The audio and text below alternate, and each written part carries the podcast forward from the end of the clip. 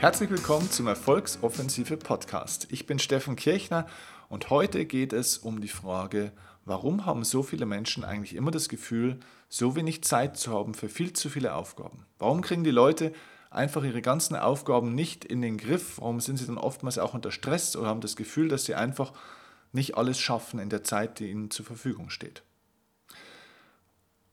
Und es ist ja interessant, denn ganz ehrlich, auch wenn ich mit Leuten manchmal spreche, wenn ich mir anschaue, was die eigentlich machen im Vergleich jetzt zu mir, also ohne mich jetzt hier auf irgendwie einen Thron zu heben, dass ich besonders toll wäre, aber da sage ich ganz ehrlich, Leute, ich habe teilweise echt vier oder fünfmal mehr Aufgaben als die meisten Leute und kriege das aber relativ gut in meiner zur Verfügung stehenden Zeit hin. Oder wenn du jetzt mal im großen Stil große Regierungschefs nimmst oder zum Beispiel Chefs von Riesenunternehmen wie Tesla, wie Mercedes, BMW, Audi, äh, Google, Apple, Amazon, wie auch immer sie alle heißen, die haben auf einer ganz anderen Ebene, haben die Millionen von Aufgaben und kriegen das alles hin. Und ich möchte heute mal die zwei Hauptgründe erzählen, warum die meisten Menschen ihre Aufgaben nicht in der richtigen, in der, in der, in der zur Verfügung stehenden Zeit in den Griff kriegen und warum sie immer unter wirklich chronischen Zeitmangel leiden. Da gibt es zwei Hauptgründe dafür. Und den ersten Hauptgrund möchte ich dir erzählen anhand von einem Erlebnis, das ich erst vor ein paar Tagen hatte, als ich mit einem Auto oder mit meinem Auto an einer Ampel in einer Stadt stand. Und in diesem Moment, als ich da an der Ampel stand, ist eigentlich diese Idee für diese Podcast-Folge geboren worden. Ich nehme dich einfach mal kurz mit in diese Szene. Es war ganz unspektakulär. Ich stehe in einer Kolonne in einer Stadt, auf einem Stadtplatz. Und zugegebenermaßen war die Ampelschaltung relativ kurz. Es war auch eine kleine Baustelle weiter vorne und es war so, dass diese Schlange immer länger wurde. Auch hinter mir immer länger und länger und es staute sich irgendwie so. Und dann habe ich aber mal beobachtet, wie das Ganze eigentlich abläuft. Also scheinbar war irgendwo ein Stau, es war irgendwo ein Engpass. Und der Engpass war, dass die Grünphase dieser Ampel relativ kurz war für das, wie viele Autos an dieser Stelle durch das Stadttor fahren wollten. Okay, jetzt ist die Frage, haben die Idioten einfach die Ampel falsch geschaltet? Oder sind diejenigen, die vor der Ampel stehen, einfach nicht bereit? Und ich habe eine interessante Beobachtung gemacht. Und vielleicht ist dir das auch schon mal aufgefallen. Ich sitze in diesem Auto und sehe den Typen vor mir. Ich war das dritte Auto, mittlerweile nach einiger Zeit dann, das vor der Ampel stand. Vor mir standen also noch zwei weitere äh, Autos direkt an der Ampel. Dann schaltet diese Ampel auf grün. Beziehungsweise sie ist ja erstmal rot, schaltet dann auf orange, bleibt ungefähr dort eine Sekunde stehen, eineinhalb Sekunden oder vielleicht sogar fast zwei und schaltet dann weiter auf grün.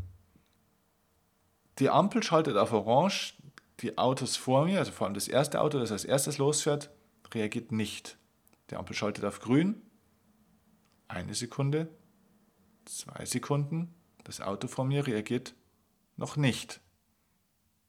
Nach drei bis vier Sekunden merkt man, wie der sich vor uns bewegt, wie sein Kopf so ein bisschen hin und her geht. Er legt also irgendwie den Gang ein, dauert wieder ein paar Sekunden und fährt los. Zum Schluss waren vier bis fünf Sekunden vergangen, wo die Ampel schon lange auf grün war und er fährt los. Der, der vor mir steht, also das zweite Auto, bewegt sich nach einiger Zeit, als der andere schon fünf, sechs Meter über die Ampel gefahren war, bewegt sich schon langsam. Man sieht, irgendwie kommt er in Bewegung. Also legt er gerade den Gang ein. Das dauert noch mal ein paar Sekunden, bis er wieder losfährt. Das heißt, da war schon wieder eine Lücke von 20, 30 Metern zum nächsten. Und so gerade ums Arschlecken, mehr oder weniger, komme ich noch an dieser Ampel vorbei. Diese Ampel war alles in allem mindestens 30 Sekunden auf grün. Und drei Autos sind durchgekommen.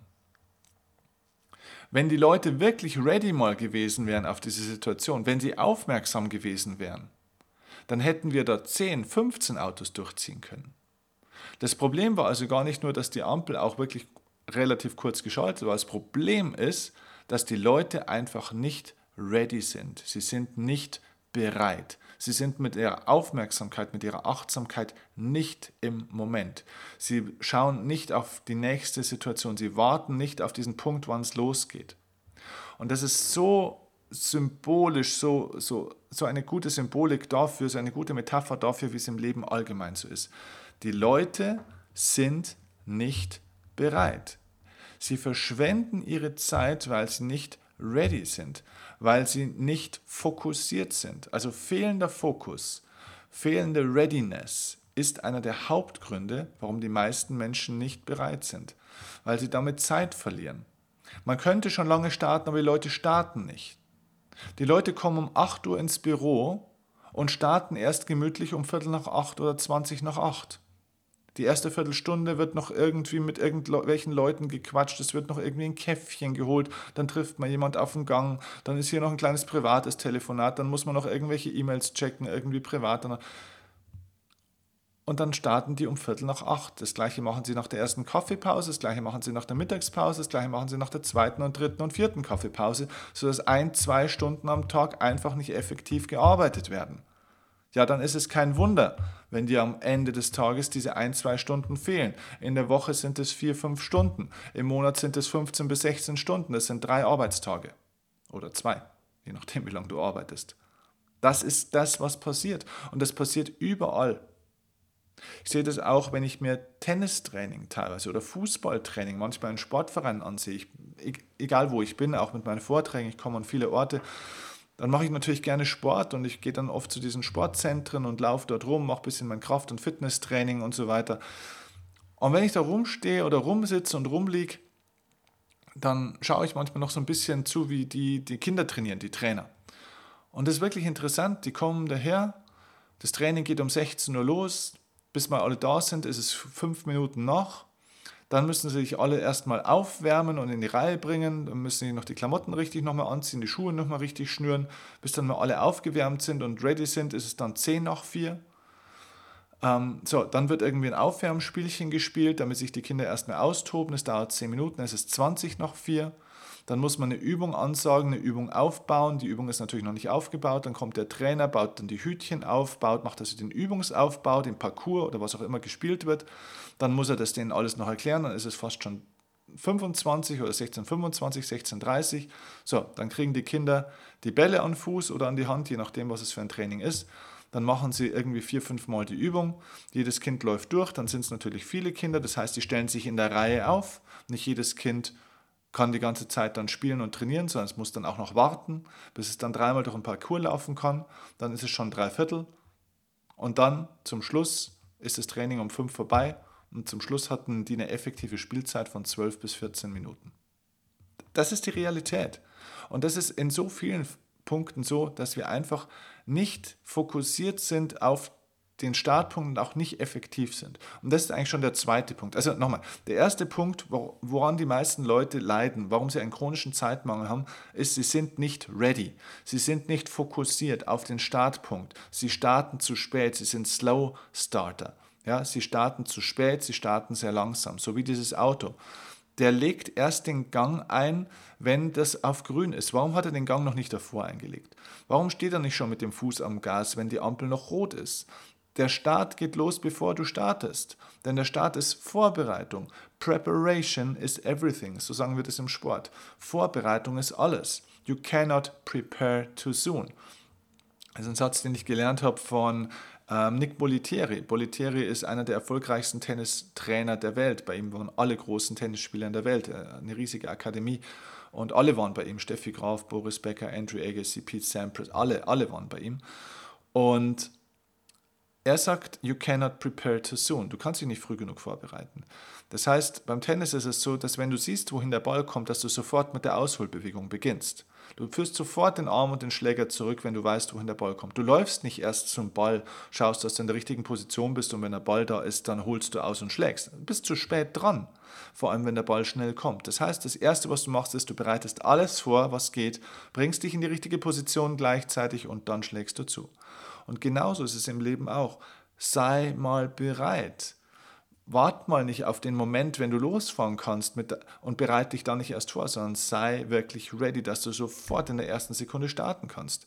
Ganz ehrlich, wenn ich an der Ampel stehe und es ist nicht, weil ich hektisch bin oder verrückt Auto fahre, wenn die Ampel auf Orange ist, fahre ich los.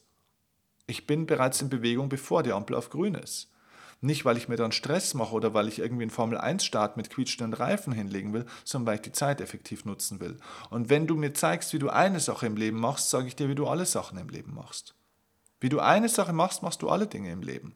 Also wenn Leute langsam an der Ampel starten, weiß ich, dass sie langsam im Leben starten, weil das ein Muster ist, weil es ein Wahrnehmungsmuster ist, ein Fokussierungsmuster. So sind die Leute. Also, das ist Punkt Nummer eins. Sie sind nicht ready, sie sind nicht fokussiert.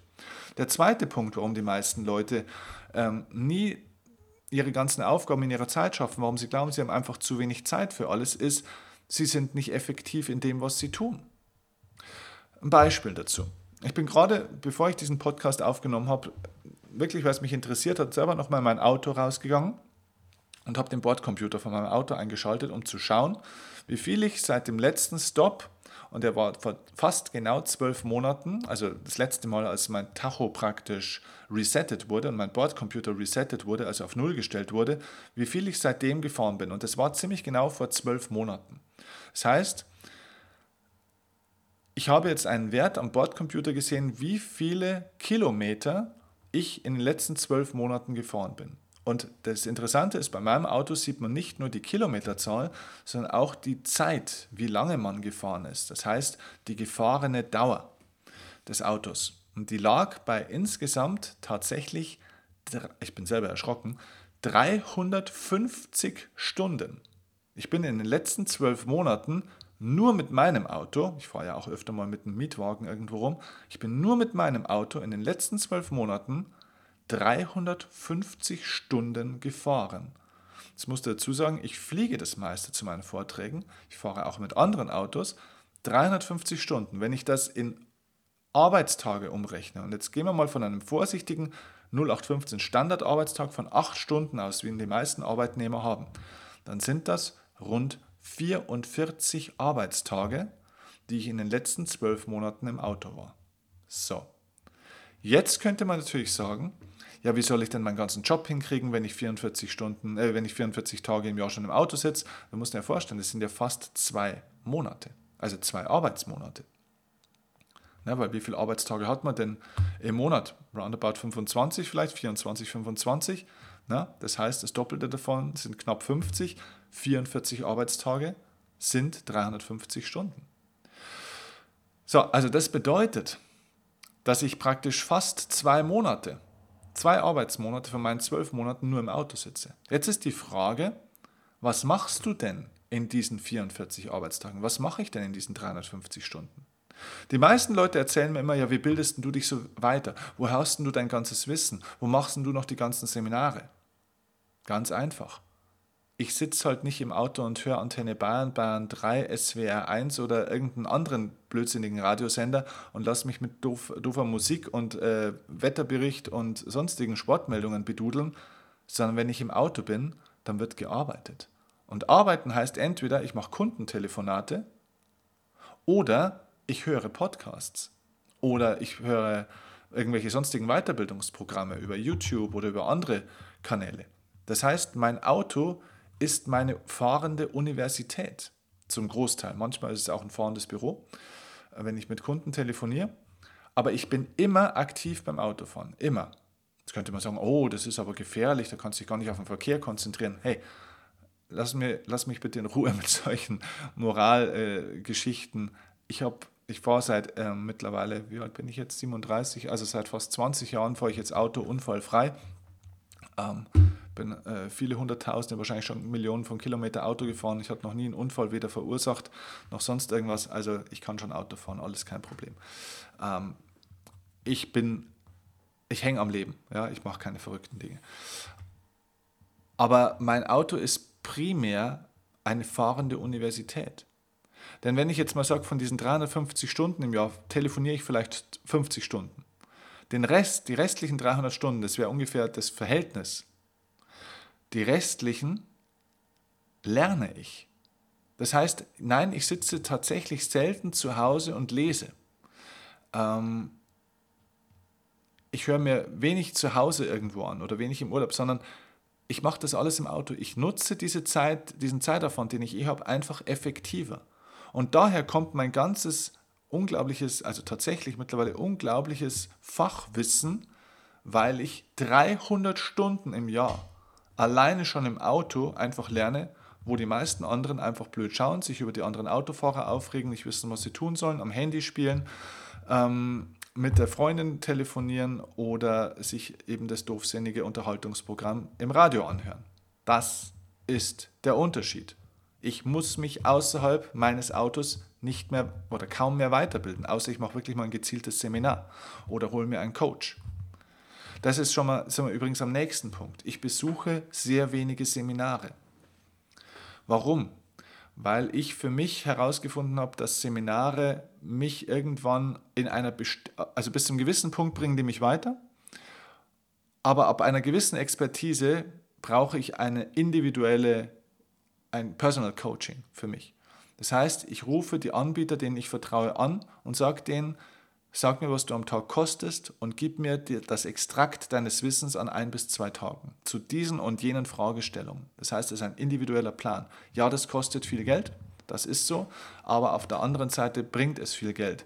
Denn wenn ich das versuchen würde, in anderer Form zu bekommen, würde ich es erstens nicht bekommen, zweitens würde ich Tage und Wochen versuchen, dieses Wissen irgendwo herzukriegen. Das kostet mich sehr, sehr viel mehr Geld. Macht die Dinge effektiver. Da sind wir auch bei dem Thema Homeoffice. Die meisten Leute haben deswegen einfach so wenig Zeit, weil sie einfach wahnsinnig schlecht mh, mm, organisiert sind. Und da geht es mit dem Homeoffice schon los. Ganz ehrlich, Leute, Homeoffice ist aus meiner Sicht, das ist ein, das ist verboten. Homeoffice ist verboten. Weißt du warum? Weil du zu Hause zu viele Ablenkungen hast. Ich frage dich jetzt mal ganz ehrlich was. Wann hast du denn das letzte Mal wirklich vier bis fünf Stunden am Stück im Block konzentriert und wirklich absolut ohne Ablenkung an einer, an einer Sache gearbeitet? Ohne WhatsApp, ohne Facebook-Gruppe, ohne E-Mail-Unterbrechung, ohne dass die Kinder was wollten, ohne dass der Mann oder die Frau reinkam, was wollte, ohne dass du sagst, ah, da gehe ich jetzt noch rüber und hole mir mal einen Kaffee, ohne, ohne, ohne mal wirklich in einem Blog vier bis fünf Stunden fokussiert gearbeitet. Sogar bei mir, mein Team fragt mich immer, ja, wie kannst du das alles, in, wie kannst du das alles hinkriegen? Du musst ja Tag und Nacht arbeiten. Hey Freunde, ich arbeite überhaupt nicht Tag und Nacht. Ich arbeite einfach wahnsinnig fokussiert und effizient. Und wenn ich arbeite, dann arbeite ich. Und diese Homeoffice-Nummer ist das Gegenteil von Effektivität und Effizienz. Dort kannst du fast nicht effektiv arbeiten, weil du zu viele Ablenkungen hast. Und deswegen kommen die Leute nicht wirklich mal zum Punkt. Der nächste Punkt, wo den Leuten Effektivität fehlt, ist, sie haben zu viele Baustellen. Sie versuchen zu viele Dinge gleichzeitig zu machen. Sie haben ein Unternehmen, das läuft noch gar nicht richtig, machen sie ein zweites Unternehmen auf. Ich habe Leute bei mir im Rednerseminar, äh, Leute, die Vortragsredner oder Rednerin werden wollen, die haben ihr eigenes Unternehmen noch, da, da brennt das Lichterloh im, im eigenen Ursprungsunternehmen, wollen auf eine Bühne. Sind tolle Leute, haben viel zu sagen, haben aber überhaupt noch nicht begriffen, dass sie effektiv arbeiten müssen. Fokussiert und effektiv. Weniger ist mehr. Dass du mal eine Sache mal wirklich fertig machst, bevor du die andere Sache eröffnest. In der Kriegsführung, und ich weiß, das ist jetzt ein hartes Beispiel, aber bloß, dass wir trotzdem mal bei der Metapher bleiben. In der Kriegsführung weiß man ganz genau, dass ein Zwei-Fronten-Krieg eine Katastrophe ist. Ja, aber die meisten Leute machen aus ihrem Leben einen Zwei-, Drei- oder Vier-Fronten-Krieg weil sie an x Baustellen arbeiten. Sie werden nie fertig. Und genau darüber beschweren wir uns dann, wenn wir über unsere Autobahnen fahren. Da wird hier aufgerissen, da aufgerissen, anstatt dass die mal eine Baustelle fertig machen. Das kann sein. Ich sag dir, machst du in deinem Leben mal besser. Mach mal eine Baustelle fertig und verschwend nicht zu viel Zeit und Energie, indem du an drei, vier Baustellen rumdokterst. Dann willst du hier den Eltern noch helfen, willst du deiner Schwester noch helfen, willst dich um deine Freundinnen kümmern, willst du das Rauchen aufhören, äh, weniger trinken, mehr Sport machen, dich besser äh, ernähren, im Job vorwärts kommen, dich weiterbilden. Ja, mein Lieber oder meine Liebe, so wird's nichts. Da kommst du überall einen Schritt weiter, gehst einen halben Schritt zurück, kommst einen Schritt weiter, gehst zwei Schritte zurück. So kommst du nicht an. Weniger, aber effektiver. Und vielleicht als letztes Beispiel dazu, die Leute machen auch einfach die Dinge, die sie schon tun, nicht effektiv. Das heißt, ich gebe euch mal ein Beispiel. Ich, ich nenne das die Social Media Selbstverarsche. Ich sehe das auf Facebook, ich sehe es vor allem auch auf Instagram. Es gibt so viele Leute, die auch gerade in dieser Trainer- oder Coach-Branche sind oder sein wollen oder ehrlich gesagt auch in anderen Branchen, was die teilweise Zeit verbringen, mit dem, wie viele Postings sie am Tag machen, wie sie ihre Bilder kreieren, dann werden die durch 25 Filter geschickt, diese ganzen Bilder. Dann macht man x Videos dazu. Und diese ganzen Bilder, diese ganzen kleinen Kunstwerke, das kostet die am Tag locker eine halbe Stunde, manchmal sogar eine Stunde oder mehr. Die investieren jeden Tag eine halbe Stunde oder eine Stunde oder mehr in Social Media. Die Frage, die ich dir stelle, ist, wenn du das machst, wie viel Umsatz hast du durch Social Media in den letzten zwölf Monaten gemacht? Und wie viel Zeit hast du in das investiert? Ist das im Verhältnis? Und wenn du ganz ehrlich bist, die meisten Leute investieren ihre Zeit in diese Postings, in diese Videos, in diese Geschichte in Social Media ganz einfach, weil sie eins wollen. Anerkennung, Anerkennung, Anerkennung, Anerkennung. Aufmerksamkeit, Aufmerksamkeit, Aufmerksamkeit. Und dann wundern sich die Leute, warum sie keine Zeit haben. Ja, wenn du jeden Tag eine Stunde in Social Media investierst und damit aber kein Geld verdienst, damit kein Business machst, und diese Postings und Videos, die du machst, auch nicht darauf ausgelegt sind, dass Business entsteht, sondern einfach nur, weil du selbst zeigen willst, wie du aussiehst, was du gemacht hast, was du alles tust, was du alles lernst und so weiter, ja, dann brauchst du dich nicht wundern, wenn nichts rumkommt am Ende des Tages, wenn du mehr Aufgaben hast, als du Zeit hast. Und dann sagen die Leute auch sehr gerne oder denken auch oftmals, boah, cool, jetzt habe ich irgendwie ganz, ganz viel gearbeitet, weil ich die letzten ein, zwei Stunden hier ganz viele Videos gemacht habe für die Social Media, für die Instagram Story oder sonst irgendwas. Du hast überhaupt nicht gearbeitet. Du bist deinem Hobby nachgegangen. Du hast dich selbst verarscht. Du hast nach Aufmerksamkeit gesucht. Du hast kein Business gemacht. Das hat damit nichts zu tun.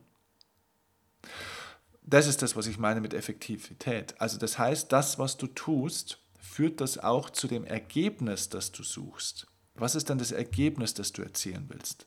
Was ist denn das Ziel? Was möchtest du denn am Ende haben, was du jetzt noch nicht hast? Was soll es denn konkret verändern? Was soll es denn konkret bringen? Und das, was du jeden Tag tust, bringt das dir auch die Ergebnisse? Kommst du da effektiv messbar damit näher? Und wenn ja, dann herzlichen Glückwunsch. Dann darfst du auch gerne eine Stunde oder zwei in Social Media Arbeit investieren. Wenn nein, dann sei bitte ehrlich zu dir, dass du dich da zwar beschäftigst, aber dass du nicht wirklich was tust. Und viele Menschen sind Weltmeister darin, sich zu beschäftigen den ganzen Tag, sind ganz beschäftigt, sind von morgens bis abends am Tun, sind die Ersten im Büro, sind die Letzten, wenn sie gehen, aber sie haben nichts getan. Vielleicht kennst du auch solche Tage, wo man manchmal sagt, mein Gott, heute hatte ich so viele Sachen, aber irgendwie bin ich zu gar nichts gekommen. Ja, kennt man manchmal. Und das hat damit zu tun, dass wir einfach nicht effektiv sind. Okay, also nochmal zusammenfassend, sei ready. Sei bereit, bevor du starten kannst schon. Prepare, you cannot prepare too soon. Preparation is everything. Die Vorbereitung ist alles. Du kannst dich nicht früh genug vorbereiten. Bereite dich besser vor und nutze jede Minute effektiv. Nutze die Leerzeiten in deinem Leben. Nutze Wartezeiten. Nutze Fahrzeiten im Auto. Nutze diese Zeiten. Gerne auch mal nicht unbedingt nur, um was zu lernen oder zu arbeiten, sondern auch mal, um zu entspannen. Wenn du abends nach Hause kommst, diese erste Stunde, manche Leute flacken sich dann erstmal auf, auf die Couch und ähm, schauen dann Fernsehen. Sorry, das ist keine Entspannung. Das hat damit einfach nichts zu tun. Also nutze die Dinge effektiver, nutze die Zeit, nutze die Zeiträume, diese Leerläufe im Leben effektiver, auch in der Arbeit. Das ist unglaublich, diese ganzen kleinen Zeitinseln, die du nicht effektiv nutzt, in der Gesamtheit zusammen addiert, was das für einen Riesenzeitblock und Klumpen ausmacht über eine Woche, Monate oder Jahre gesehen. Genau das ist die Zeit, die dir fehlt, um wirklich vorwärts zu kommen. Und zweitens, mach die Dinge effektiver. Mach sie effektiver, mach sie mit einem klaren Zielfokus. Sie müssen zu Ergebnissen führen, zu anderen Ergebnissen, ähm, zu Veränderungen. Und dann wirst du sehen, dass du erstens auf einmal deutlich mehr Zeit hast, deutlich mehr Zeit gewinnst, deutlich mehr Zeit deutlich weniger Zeit verlierst an manchen Stellen und vor allem auch ganz andere Ergebnisqualitäten produzierst. Und wenn du alleine 10, 15 Prozent mehr Zeit gewinnst, indem du Zeitfresser sparst, indem du Leerzeiten besser nutzt und du deine Effektivität, deine Qualität dessen, was du tust, um 10, 15 Prozent besser einsetzt, wirst du sehen, dass das Endergebnis am Ende des Tages einen unglaublichen Unterschied macht. Das ist das ganze Geheimnis. Deswegen kann ich so viel machen, wo jeder sich wundert, wie schafft er denn das alles? Es ist genau, es sind genau diese zwei Punkte, Effektivität und Fokussierung. Also starte, leg los und ich freue mich auf dich bei der nächsten Folge. Mach's gut, liebe Grüße, dein Steffen Kirchner. Und ich weiß, bist bei mir Tag und Nacht, ganz egal wohin uns dieser Weg auch führt. Mit dir come